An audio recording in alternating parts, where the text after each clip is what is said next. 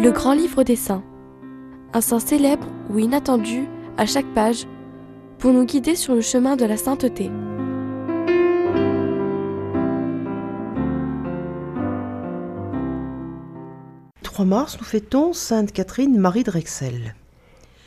Catherine n'a pas encore 30 ans quand elle se retrouve, avec ses deux sœurs, orpheline à la tête d'une immense fortune. Elle fait de fréquents voyages dans l'Ouest américain et rencontre les missions indiennes. Lors d'un séjour à Rome en 1887, reçue par le pape Léon XIII, elle lui demande d'envoyer des missionnaires aux Indiens. Mon enfant, répond le Saint-Père, pourquoi ne devenez-vous pas vous-même missionnaire? La jeune femme est interloquée, car depuis l'âge de 14 ans, elle ressent un appel à la vie religieuse.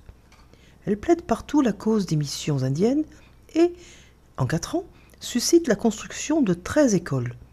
À cela s'ajoute bientôt sa vive préoccupation pour la situation des Noirs américains. L'esclavage a été officiellement aboli en 1865, mais ils font encore l'objet de nombreuses discriminations. En 1888, elle confie à son évêque qu'elle veut devenir religieuse dans une congrégation qui accueille les Indiens et les Noirs. Or, il n'en existe pas. Fondez-la vous-même, lui répond-il. Le 12 février 1891, Catherine fait profession en tant que sœur du Saint-Sacrement pour les Indiens et les Noirs. Un an plus tard, la communauté compte 21 membres. Catherine rédige une règle qui est approuvée par Rome en 1913.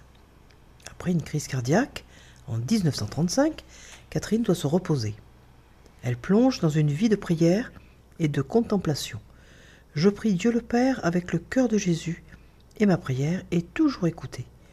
Son œuvre est présente dans 14 États américains, à Haïti et au Guatemala. Catherine, tu nous invites à ne pas considérer les différences de race ou de milieu social, mais à voir en chaque homme un frère dans le Christ.